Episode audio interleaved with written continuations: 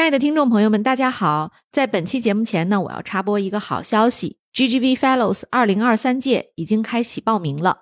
这个项目呢，我们连续做了五年，吸引了大量的全球年轻创业者和学者。听友们如果对这个项目感兴趣，可以在 GGV 公众号里搜索 GGV Fellows，找到报名链接。我们期待你的加入。上午聊完，下午就给结论说别找别人了，我们投了。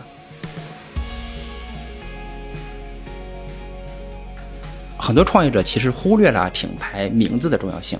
我们的一个经验也是说，尽可能的取一个简单啊、好记啊，然后朗朗上口啊。最好的是叠词，其次是双拼，不要有多音字儿。我是第一次真的看到一个早期的创业者对名字这么的敏感，我觉得这是一个特别好的产品经理的思维。嗯。你们几个人当时被收购之后，团队同事是什么样的？不高兴，不高兴点在于说他们都没进去哦。因为字节收购的话，他也会去面试的。然后你如果不符合他的用人标准，就会让你收购之前你你要去遣散。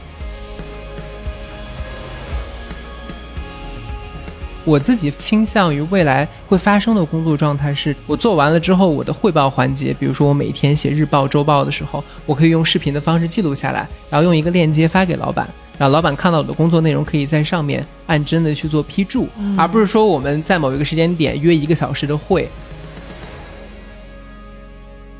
亲爱的听众朋友，大家好，欢迎收听本期的创业内幕，我是主持人 Lily。本期呢，我们请到的嘉宾啊，来自于异步视频协作沟通工具原则科技的创始人郭小丽。小丽跟大家打个招呼吧。Hello，大家好，我是小丽，我是一个九零后创业者，然后现在有两个孩子。呃，原则科技这家公司是去年二一年下半年成立的。我们其实就致力于让人们的工作体验更美好，这也是我们原则科技这家公司的使命。就是为此，我们应该还会就是努力很久。哎呦，小丽已经把自己都介绍完了，我本来就想打个招呼，say 个 hi，因为我们其实还有一位嘉宾啊，这么会介绍的 CEO 很少见。Neil，大家也都很熟悉了啊，就是我们 GGV 基源资本的投资经理。你有也跟大家打个招呼吧。嗨，各位听众，大家好，又跟大家见面了。刚才其实小丽有介绍自己是一个九零后创业者，并且有两个小孩儿哈。作为一个创业者，如此早婚早育，你有什么体验？我的一个认识在于说，如果一些事情确定要做，就尽量早做，因为这样可以把人生活出一个长度。但是你创业有两个孩子，会不会觉得现金流很紧张？这个事情其实身边的人也经常会聊哈，说两个孩子还是两个儿子。所以，但凡知道我这个情况的这个这个身边的朋友，他们压力都比我大。其实我们认是这样，就是说教育上其实没有上限，就是你有多大劲使多大劲儿就好，别太多的去攀比嘛，或者所谓叫鸡娃，你别太那个什么就就够了。你有劲儿，你就你就尽可能给他最好的就够了。嗯，你觉得就是太太会支持你这样创业吗？支持，我做的所有事情她都支持。哦，真好，对吧？一个创业者就是成功创业者，一定要一个好太太。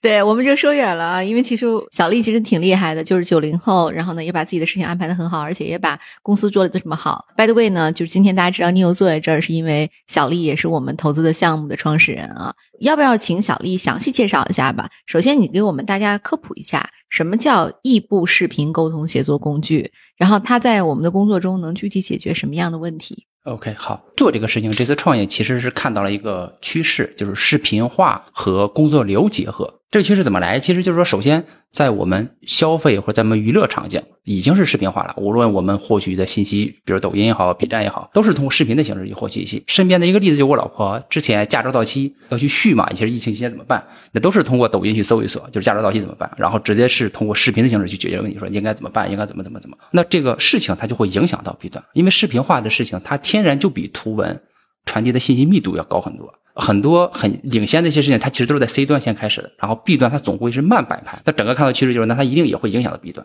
B 端的人其实和 C 端的人是同一拨人，只不过是他的消费娱乐场景还是他的工作场景。也就是说，在 C 端用户习惯其实已经养成，就通过视频获取信息的习惯已经养成。那对应的就是说，在 B 端其实还没有提供更好的解决方案。当然，现在也有实时的这种会议嘛，通讯会议或飞书会议。但是我们相信说，不应该只有这一种，或者说办公场景里面通过这种视频形式去沟通的话，不应该只有实时的会议，因为实时会议它成本很高，这个成本是指时间成本很高，大家就不能做别的事情。但是开会其实是简单的分析是分是两个场景两类，第一类呢是。讨论，就脑报。那这种呢，一定是需要大家实时在线的。嗯但是另外一类也是最多的，其实是信息同步，比如说开早会、开站会、开周会、开晨会，反正各种这些会议，其实很多是是信息同步的，只有少数人讲，大部分人只是听。那我们认为，其实这种情况下，其实可以用异步的形式，或一定程度可以用异步的形式去取代它。那我们看到的是这么一个机会。哎，对，那小丽，你之前是在哪里工作？你有类似的这种的从业的经验吗？首先，我是一六年创业做的是幕布，一六到一八，然后被字节收购。然后字节其实就是字节的那个飞书团队，嗯我是一八年加入字节飞书团队，一直待到去年的七月底，待了三年。嗯所以整个在飞书这三年一直在飞书大部门下面，一直其实在做的是 to B 的这个事情。其实飞书自己也可以做这样的一个功能，对不对？对那你觉得你跟他比有什么样的优势呢？这么说，这也是这次要加入大厂的一个一个原因吧，就是看看大厂到底怎么做文化战略组织这些事情。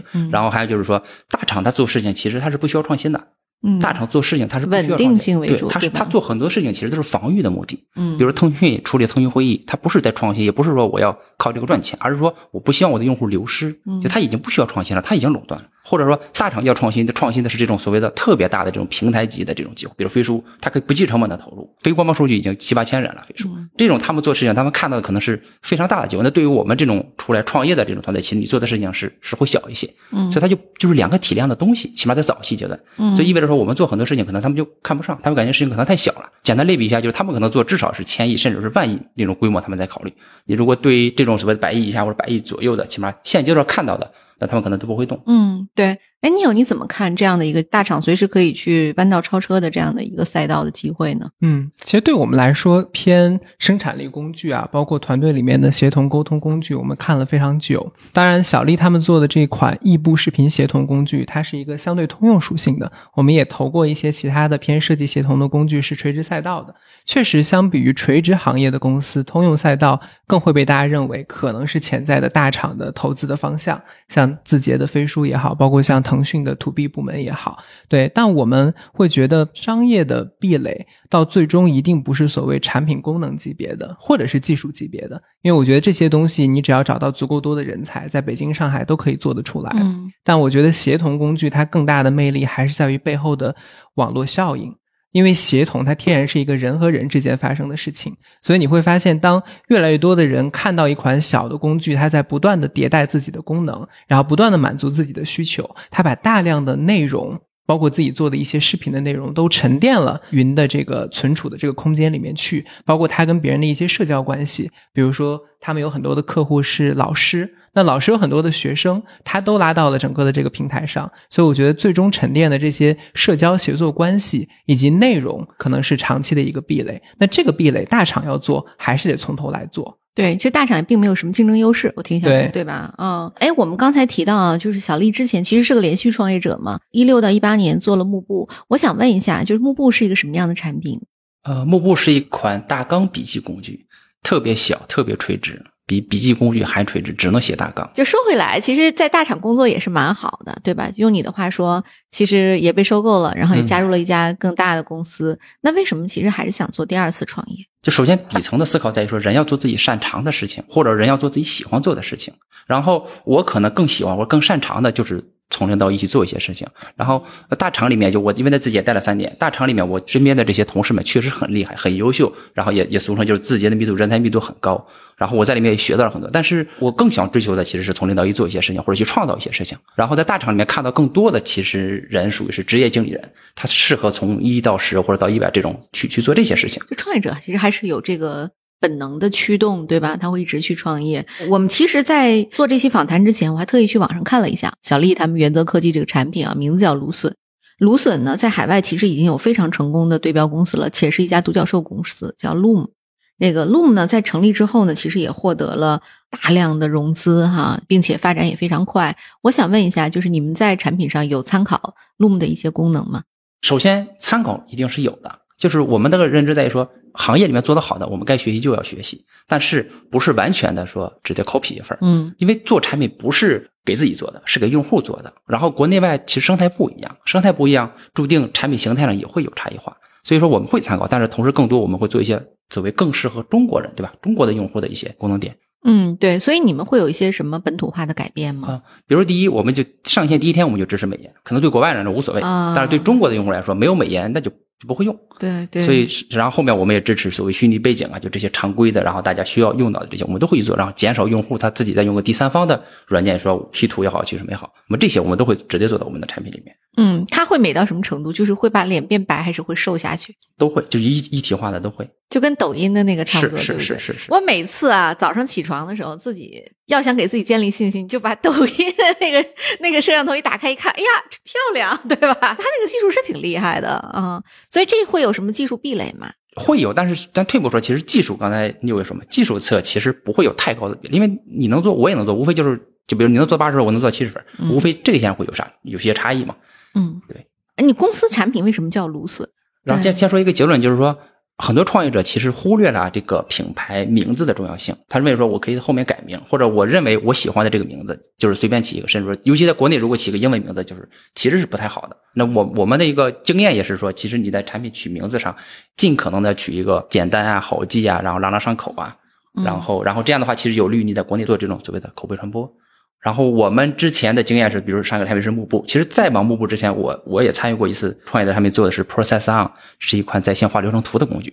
那当时的经验嘛，就或者感受就是说，其实你是个英文名字，在国内做口碑传播就很不方便，就用户可能就就因为你是个英文，他就不说了，不说其实是。一中国公司是吗？对对，那回过来说，我们这次其实也是一样，就是我们希望我们起的是一个最好的是叠词，其次是双拼，然后最好也不要有多音字儿，就因为你很有可能是在网上跟别人说，或者语音跟别人说，别人因为多音字的话，可能也会找不到。嗯对，其实这些都是一些经验吧，算是。我觉得这个点就特别有趣。我第一次跟小丽深聊，我们俩在公司大概做了五六个小时，一起在想这个名字。我是第一次真的看到一个早期的创业者对名字，甚至我们当时聊到域名这个事儿这么的敏感。我觉得这是一个特别好的产品经理的思维。嗯嗯，确实，就是我们当时在复盘国内非常优秀的一些头部的公司，可能是移动互联网时代的公司，像土豆，对吧？包括有一款工具叫茄子快传，嗯就等等的，就是蔬菜、水果，对吧？这些让大家朗朗上口的现实生活中的这个事物啊，我觉得还是能给人很强的记忆点。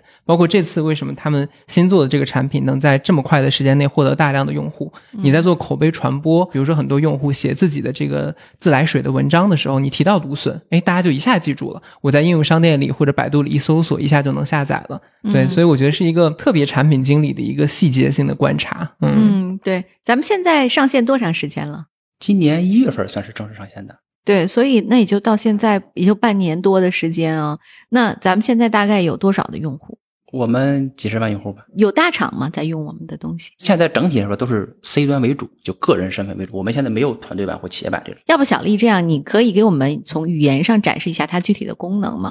比如说在什么样的场景下，它可以解决什么样的问题？OK，好，拿我们最多的那个群体，比如说教育这个，就信息工程二点零，整个的这个嗯这个信息化嘛，教育信息化的这个大背景下，其实很多老师开始提升自己在这一块的能力嘛，然后做会做大量的这种微课呀什么这种录。嗯那他录微课的时候，就要求他必须得有人像，不是一个纯录屏，说纯录电脑屏幕，是需要有它人像和屏幕同时出现，因为它发给的是学生，嗯，学生要看的时候，其实他加人像和不加人像的效果是差很多的。嗯那有有人像，那我们天然的我们支持的就是人像加屏幕的录制。当然，我们也支持仅屏幕或者仅人像，但是我们主推的那个模式是人像加屏幕，你就只需要录制一次，你也不需要后面再去合成，所以就是人像加屏幕的录制，这是产品的这个这个形态上。同时呢，他录的内容呢，就是一方面就是他讲课的内容微课，一方面呢就是他课后和学生沟通，学生问一些，比如问一个数学题、数学公式，他必须得通过讲解的形式才能把这个问题解答说清楚。嗯他如果通过图文或者通过语音、通过文字，他是说不清楚的。我们直接其实是调取的，就是一方面我我可以截取你的屏幕，就作为录屏；一方面也可以直接抓取你摄像头前面采集的人像，然后我们支持美颜，然后我们支持自动把你的头像给你切成所谓圆形，更好看。那直接你开始做的时候，你的人像和你的屏幕就同时出现在屏幕上，你只需要关注你的内容，讲解你的内容就好。当你讲解完成之后，点完成，我们直接在用户录的过程中，直接就帮用户把这个视频传到了线上。哦，所以它是异步的，就是它和直播还是有很大的不是同。是是是对啊，这个它有修改的空间吗？可以，我们传完之后也支持视频的剪辑，嗯，包括自动添加字幕。对哦字幕、哦封面这些常规的这些东西，我们是都是有的。对。那现在什么样的人用的最多？呃，现在最多的其实三类人群，第一类呢是这种做教育的，嗯第二类呢其实就是互联网嘛，互联网的这个这个，第三类其实就是做销售的，当然就是基于互联网为主的这种做销售哎。，做销售怎么用？做销售的话，它更多的其实服务是服务他的客户，服务他的客户。哦，就是我给你介绍一下这个产品怎么用。是啊我录个屏等于是就是甚至一些售后的问题，比如客户问一些问题，因为我们刚开始也也也也在聊的时候，一些销售销售的那个那个那个从业者告诉我们，他说其实他们服务客户过程中慢慢发现，客户大部分还是希希望或者喜欢自己先去解决问题，先去找答案，找不到我才问你人工，因为大家都知道你去问人工，对方可能也在忙，可能回复的会比较慢，所以你有个比如所谓叫帮助中心也好，或者你有个什么产品使用手册也好，我会去先看，如果没有我才找你人。那所以销售他发现这个这个共性之后，呢他就会用芦笋去录录的时候，就天然的芦笋录的就是加人像嘛。嗯，那他的客户去看他这个产品讲解的时候，整个的这个接收起来会更好一些。嗨，各位小伙伴，告诉你一件很重要的事情：创业内幕的听众群已经开通喽。在这里，你可以和我们直接沟通，也可以第一时间了解到 GGV 纪元资本线下活动的动态，近距离聆听投资人的独特见解，并且结交其他互联网圈子的小伙伴呢。入群，你只需要添加微信公众号 cynmxzs。我再重复一遍，cynmxzs，也就是创业内幕小助手的拼音首字母，并在好友请求中标注“创业内幕”。接下来，小助手会帮助你完成入群操作。我们期待你的加入。你有其实原则是我们的 Scout 项目是吧？嗯，对，你们俩是怎么认识的呢？我们是当时有一个字节出来的一个中间人吧，介绍我们聊了一下。嗯、所以 Neil 是你见的第一个投资人吗？啊，你之前就见过了是吗？我是八月七月底从字节出来之后，原计划是八月份带着家人出去转一转，嗯，怎么也是中间。对，休息休息。结果疫情，然后也也没出去。没出去之后，其实八月八月初开始，身边的朋友啊什么的开始帮忙说推荐几个机构。因为我很明确说，这次出来创业，我是要先找机构聊，然后整个大家看看方向啊什么这种。因为创业者其实更多的时间是在低头做事儿，或者有会内心里脑脑子里会有个想法，然后说我想做什么样。但是其实是可能缺失一些维度上缺失一些信息的。嗯，所以我当时这次出来之后，想着说我先找机构去聊一聊，然后确实身边朋友帮忙介绍什么的。在见 New 之前，其实见过几家机构了。你为什么最后选了 GGV 呢？最大的点就是快。啊，最大的点是快。当然，找机构的经验就是说，当然这可能也对一些首次。那因为是 Neo 的项目，所以快。对我实话实说，对我快不一一般不是我们的优势，但可见这个项目 Neo 是推的挺挺厉害的啊。上午聊完，下午就给结论说别找别人了，我们投了。嗯，哦，这么快，就这么快。第二天，然后约着和集群那边，然后又又碰了碰。对，这个太难得了，可见就是你们是聊得非常好哈。那你有你还记得吗？你第一次见的时候，你是什么样的判断？我觉得是这样的，因为呃，原则也是我们种子轮投资的一个项目啊。其实 GGV 之前在这么早期的阶段是比较少做投资的。对，那我们自己在种子轮投资的一个方法论，第一个就是看人，第二个就是看大的方向，因为确实中间有很多小的方向，包括产品形态，它都会做转变啊。但是人是不变的，以及他这个人对大方向的认知是不变的。所以从人的角度，我是非常喜欢小丽的，嗯，因为我觉得小丽有几个特点吧。第一个，她是一个成熟的在国内做生产力工具或者说效率工具的创业者，而且他每一次都是以一个创业的身份去做的。包括他最早的 Processon，现在是国内非常大的一家做思维脑图的公司。然后第二家幕布，虽然看起来很小啊，做这个大纲笔记，但是如果大家去用心翻一翻，不管是在 Apple Store 还是在其他的应用商店里面，现在即使停更了之后，还有非常多的死忠粉，就证明他确实在产品上思考的非常深入。那这是他第三次自己创业，所以我觉得在国内有这样背景的人是很稀缺的。大部分人都是看到了国内有生产力工具的机会，然后从其他的可能 C 端的产品经理转过来的，这是第一。然后第二，我觉得他是一个非常真诚，就我们沟通的整个的过程中，我觉得他是一个特别喜欢自我剖析，然后同时他有一个写博客的。这个习惯，我其实每天在偷偷的看他的博客。真的在哪里啊？在他的公众号里面吧。公众公众号也有，然后我自己的那个名字郭小丽点 com，其实是。嗯对，其实有点像王兴去写饭否一样的，就是他每天就是喜欢观察生活，然后思考生活，思考创业，然后把他的经历和读书的一些想法都写在文字里面吧。所以我觉得这样的就每天愿意思考，然后很坦诚的面对自己过往的经历，包括说呃愿意把自己的思考呈现出来的人，一定是足够坦诚真诚的人。这第二点。然后第三，我是觉得他学习速度非常快。就我第一次跟他聊的时候，他也不懂什么叫 TS，什么叫 SPA 这些专业术语，然后在里面一些这个法律的条款哈，然后也是这个问了很多律师。但后来在后续的融资中，他就能快速的去习得一些东西了，包括说写 BP，你要呈现给投资人什么样的东西，对吧？而不是你写一个所谓的产品计划书。对，所以我觉得这三点是印象很深刻的。然后从方向的角度，我们是怎么看这个异步视频写作呢？我其实是做了两个思考实验的。第一点其实是说，越来越多的知识工作者将他们的工作的所有的旅程都记录在电脑屏幕里面。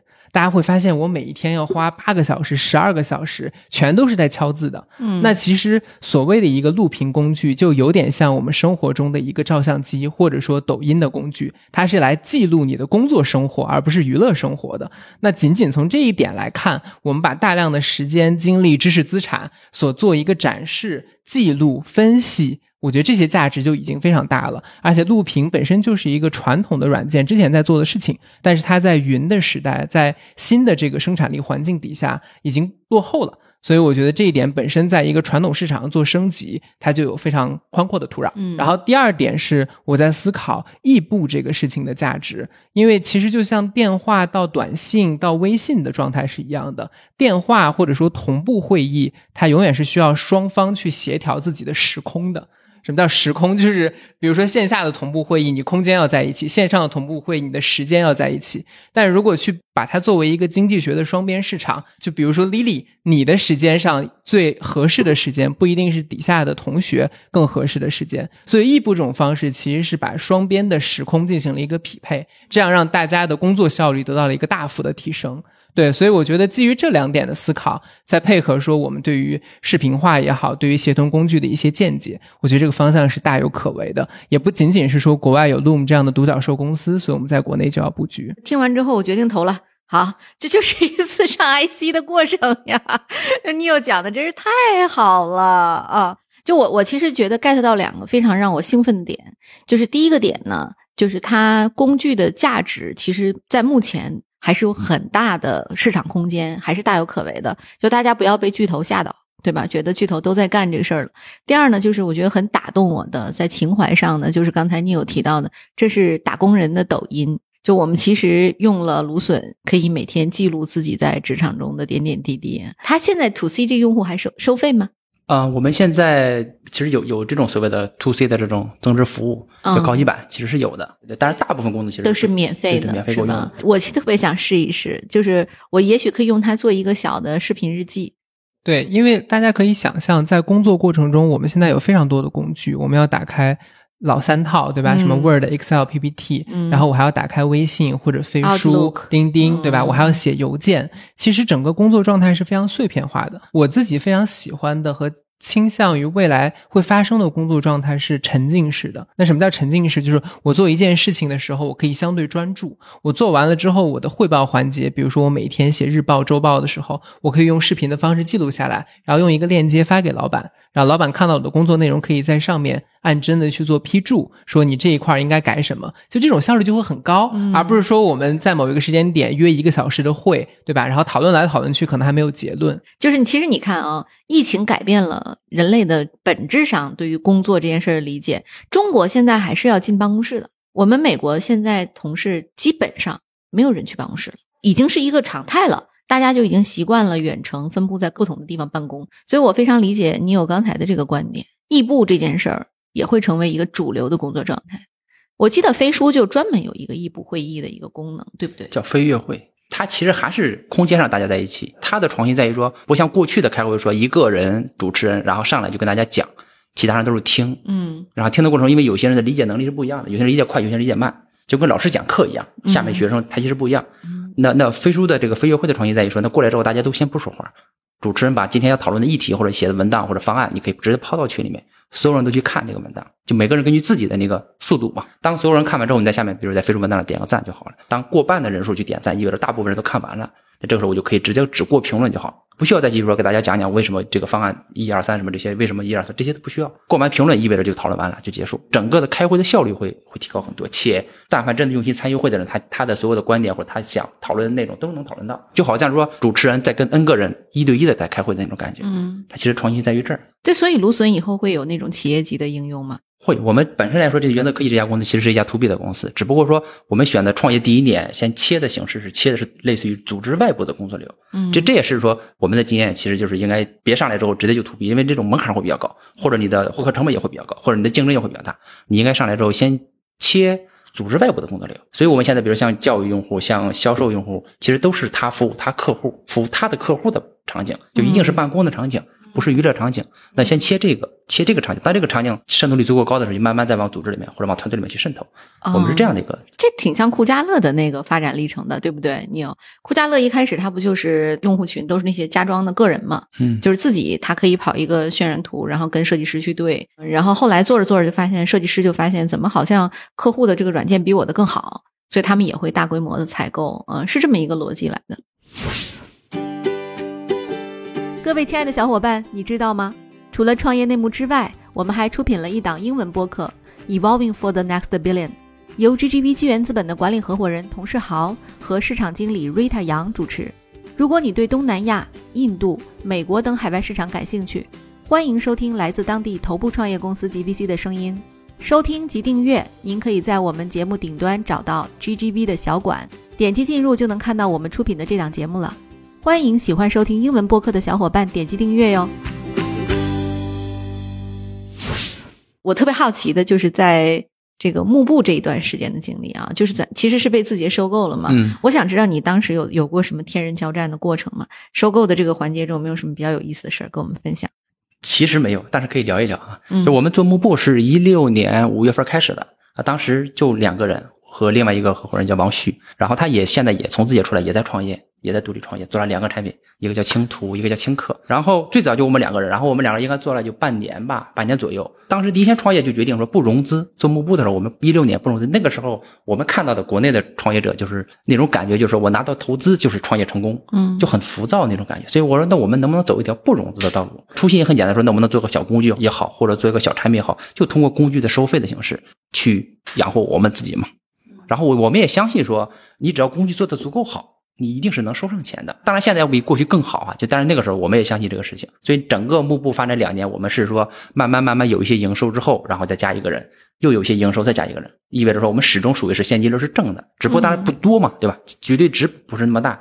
然后一直于两年，然后一八年呃年中的时候自己嗯然后聊过几次之后，可能感觉产品也还不错，然后团队可能也很小嘛，然后也也可能还不错，然后整体就推动了一下，收进去了。然后现在大家在飞书的云文档里面去新建思维笔记，选择思维笔记的话，那其实就是幕布当时提供的能力，就集成进去的能力。你们几个人当时被收购之后，团队同事是什么样？他们是觉得终于这个有了大组织了，很高兴，还是说有点失望？不高兴，不高兴点在于说他们都没进去，哦，因为字节收购的话，他也会每一轮都会面试嘛，就所有的人他也会去面试的。嗯然后你如果不符合他的用人标准，他就会让提前让你收购之前你你要去遣散。嗯，所以真正收进去的其实还是我们两个人，就所以是你们创始团队的两个人，就两个人对。？对对对。嗯，这多少有点遗憾。那到第二次再创业啊，咱们说就是今天其实做芦笋又又是另一个创业的机会，另一个工具级的产品，但看起来是你非常熟悉的这个味道，就都是在企业级工具这一块儿啊。对，小丽，你有想过吗？如果再做两年，然后飞书又来了，他就说：“哎，我觉得你这挺好的，郭小丽，我们收购吧。”你那个时候会怎么做？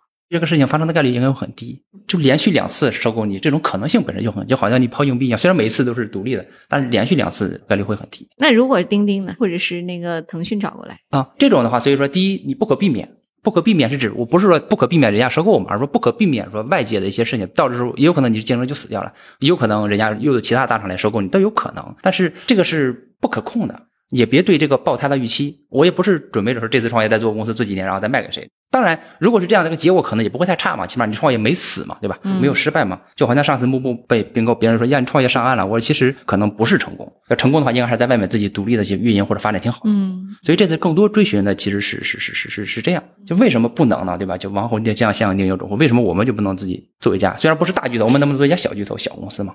嗯对吧？就就梦想还是要有的嘛。所以更多还是往往这个方向思考。当然，对应的后面的一个问题就是竞争的问题嘛，对吧？大厂做怎么办？因为上次其实也是一样，你们不卖，我们就做一个。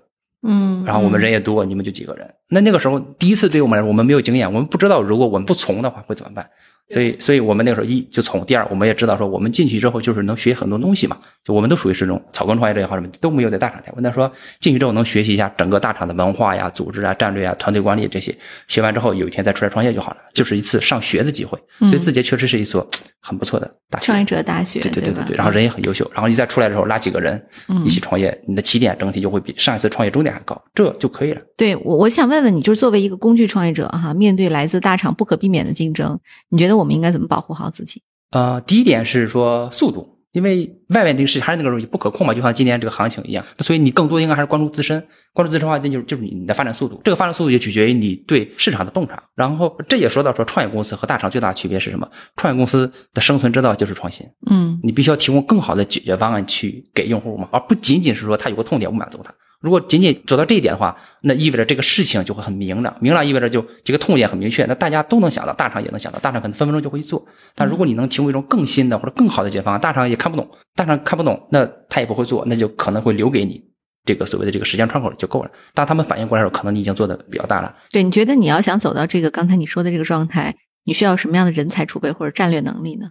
还是那个逻辑嘛，大厂用什么样的人，我们至少也是什么样的人。如果没在这里待过，其实可能也没有什么话语权。但是在里面待过三年之后，你发现其实大厂里面很多人单兵作战，或者每一个人的能力很强，但是大家到一起之后，他的决策流程也好啊，或者他做一些事情的这个用心程度也好，是不一样的。大厂的人更多思考是说，我的下一次绩效怎么样，我的年终奖怎么样，我能不能升一级，我管理的浮宽能不能再多一些？就真正的说把产品做好，把用户服务好，这种人是少的。真正有这样想法的人就出来创业了。创业者做事情他会拼命去做。这好像是什么？就是你一个计算机，然后呢，它的算力好像都差不多，但是算法不同，所以就决定了它整个的结果会有很大的差异。是，当然退步说也不能忽略人，因为绝对的实力嘛，大厂还是有绝对的实力。大厂如果真的决定做这个事情，就战略级计算机做的事情，那创业公司绝对是没有戏的，就没有什么技巧可谈嘛。唯一你能争取的就是时间的窗口。他看不上这个事情，他感觉这个事情很小。但是我自己的观察是，所有的大厂，现在的大厂不都是从小厂或者从边缘长起来的吗？嗯，您还记得吗？就是您第一个像教育行业的客人。帮你引了很大流量的这个人是怎么来的？先可以聊聊第一个用户，嗯啊，第一个用户呢，其实是之前在字节的一个实习生，然后他从字节实习毕业之后，他去了就是做这种在线教育这种这种公司，然后做这种老师，嗯，这个点在于说，其实应该是第一个用户怎么来的？我们做这次产品的时候，我们就思考的点在于说，我们切入点就是切组织外部，嗯，切组织外部的工作流的话，那哪些人群是我们的目标用户嘛？比如做销售的、做保险的、做培训的、做教育的、做互联网的，产品上线之前，我们其实做了大量的用户调研。这类人群画像画出来之后，我们就去聊，聊完最后我们发现。比较容易先切的那个点的那个落地的那个点，其实是就是做教育的这种网网课老师的这个群体。那同时就看你朋友圈里面或者看你通讯录里面哪些人现在在做这个事情。所以当时找到了我通讯录里面这一个之前的一个在字节的一个所谓的实习生的一个同事，找到他之后，他正好在做这个事情，然后就跟他聊着，他发现没问题，挺好。然后怎么怎么，他过程里会我们所谓叫共创嘛。所以真正产品内测上线之后，他就是我们的第一个用户。然后整个用到现在，用的一直很好。然后过程中会给我们提很多建议。然后慢慢的，他可能会推广给他的同事，他会给他的同推广他的同事，甚至他会推广给他的学生。他的学生现在也都会在用，就学生去交作业的时候，视频化的作业。创业其实可能早期你应该是先做一或者先找一片自己的这种草原也好，草地也好，先让第一只羊过来之后，它能在这生存下去，意味着你真的能解决这一类人群的他一个痛点嘛？就真的他能用起来。当你找到第一个之后，呢剩下来你就是想办法把你的羊群或者把这个群体做大就好了。所以当这个用户用下来用起来之后，我们剩下就是我们自己要做的事情，就是如何找到更多像他这样的人嘛？嗯，我。们也会做一些，比如奖励机制也好，什么也好，这个时候就口碑也慢慢慢慢就起来了，邀请机制也慢慢起来了。咱们现在都在什么客户端上啊？我们现在是全端，哪个端都有。嗯，是手机也有，手机、安卓、iOS、网页版，我们现在也有，就是端不下载也可以用。我我其实很挺好奇的啊，录屏这事儿看起来就咱们连手机都能做，对它不是什么新鲜的技术。就是你觉得芦笋在模式上或者在技术上会有什么核心性的变革和突破吗？我们认为，其实创新应该是分两类、两大类。我自己的观点是分的两大。第一类呢，是真的是技术上的创新，你就是在做别人任何做不了事情，基因也好、芯片也好这种东西。另外一类呢，其实是苹果这一类的创新。因为苹果有什么东西是它自己原创的吗？可能没有，它更多是拿来是说能够应用到更多场景，就是应用的那种创新，叫场景创新。嗯，其实芦笋这种产品，它在技术上也没有多大的说我是多高的技术壁垒。但是把这种录屏加做到云，然后整个再应用到真正的工作场景中，没有人做这个事情。可能很多创业者感觉这个事情我也能做，然后以至于就没人做了，就感觉这个事情的门槛很低，那所以没有人做。但是用户是需要的，嗯，那我们是往这个方向走。这就好像是十年前。大家做文档上云，Word 文档之前是本地，然后做到在线的文档，大家我感觉那不是很简单吗？但是这十年过去之后，也诞生了很多家很优秀的基于文档的在线协同的这种公司。那现在我们认为到了一个所谓的新的这个媒介的变化嘛，就是文字啊、图片到现在视频，那一样的逻辑，那你录屏加上云，感觉上两个技术都不是什么新的技术，但是两个结合起来之后，后面会有很多场景，会真的能帮到很多人。他为什么不用 Zoom 或者是用手机直接去解决这事儿？首先说为什么不用手机的录屏软件啊？嗯，因为手机录屏软件录完之后就在本地，嗯这这是这是现在那些教育用户在没有录屏之前，他们的解决方案是说，他必须得讲解他的场景，必须得讲。那他用手机或用电脑录录完之后，在本地，他通过微信或者企业微信或者钉钉去发那个视频文件，嗯对方也得下载，学生也得下载。学生那边看，如果用手机看，就得下载到手机相册。老师这边定期的可能还得清理一下他的空间容量，甚至他最后面都不好找。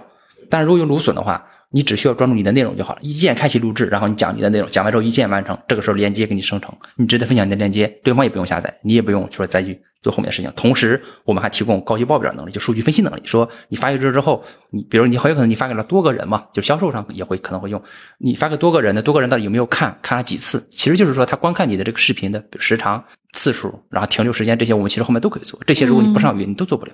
就是也就是说，如果你是个传统的录屏软件，录了一个视频文件，你发给对方，对方有没有看，你根本就不知道；对方有没有下载，你也根本不知道。你只能问他一下，你看了没有，然后看完之后有没有什么问题。做到语音上之后，对方看的那一瞬间，我就会给你发个通知，告诉你，甚至他有什么问题，他可以逐帧去评论，然后你可以逐帧再去回复。我听懂了，就是说这个东西其实它不是什么技术门槛和壁垒的问题，它是你对这个场景要有非常深入的理解，是进而在产品上做创新。对你有你怎么看呢？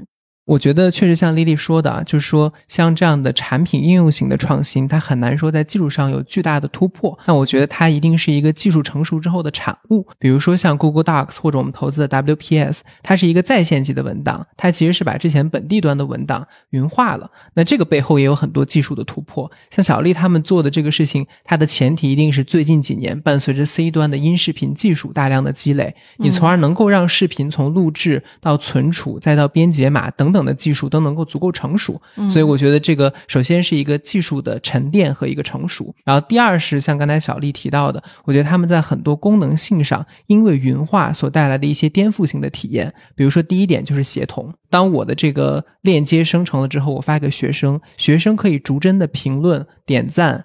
基于这样的一个评论和点赞，我就可以跟他们交互。而你传统的，比如说我通过微信发一个很大的压缩文件过去，它只能在微信上再跟你沟通啊，所以这是协作体验。第二个就是说，你通过把这些内容文档的沉淀和分析，你有更多的数据挖掘的价值。比如说，对于一个老师来说，我不同的章节、不同的主题的一些题，我可以编制文件夹，我在里面找当年我录的一些错题集锦。另外，我可以看到学生对每一个题。题，比如说我的这个讲解，他有没有看完啊？他大概看了多少秒？他有什么评价？所以，它基于这种数据在云端的沉淀和分析，就有更多的想象空间。那像这样传统的录屏软件，它是完全无法解决的，它可能只能一个一个的收集完了之后，在 Excel 里面再去做编辑了。嗯嗯，哎，这个我就我就理解了。你想想，这个东西其实挺美好，特别是在疫情之后，很多远程的课程其实没有办法实现录老师又要录黑板这样一个功能。我们开开脑洞啊，就是小丽，你有没有想过，比如说这个芦笋十年之后它会长成什么样？我们相信十年之后，假如真的十年，到那个时候大家沟通的都应该不是文字或者说音频了，可能就是视频。就我给你发了一个视频消息，你给我发了一个视频消息，因为视频消息天然就会比文字和语音要传递的信息密度多很多。嗯，当然，但前提是就是我们的终端也要有非常好的这种变化，是对？当然也是畅想啊。假如终端再往下变化的话，它一定不是手机。就是在手机上打字儿，其实我个人认为这也是不对的。嗯，电脑上打字没问题，有键盘很多，那手机上打字其实是不对的。但是为什么会这样？是因为人们习惯，说我电脑上也是打字，我到手机上还是打。那手机屏幕那么小，其实是不对的。所以说微信很好的一个点，尤其在中国这么多人用，甚至很多人是打字上是不太那个什么，但是他都可以用语音的形式解决。那我们相信再往后变化，比如现在的新能源汽车、智能家居，那到那个时候是不是全部只需要一个屏幕就行了？那需要屏幕的对应的那全是交互的、音频的、视频的，全方位都有的事情。有趣，对，特别特别感兴趣哈。今天这个话题，因为其实我来之前，我我始终没搞明白咱们为什么投，但听完之后，我觉得我们太应该投了。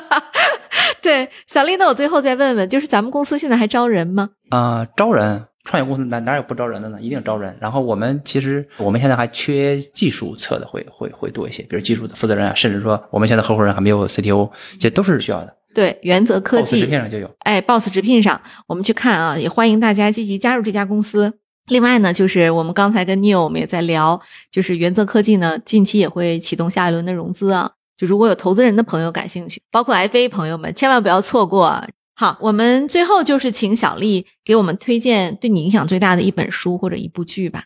我推荐稻盛和夫的《干法》嗯这本书，应该属于是我的叫人生之书或者叫生命之书。最大的这个这个帮助在于说，让我去明白或者让我去对这个所谓叫工作或者叫什么人生啊或者叫生活啊、这些有一些认知。要不然很多年轻人刚毕业之后，那就一下子角色转变，转变不过来，或者他缺一些东西，他感觉工作什么是工作，别人上班我也上班，别人下班我也下班。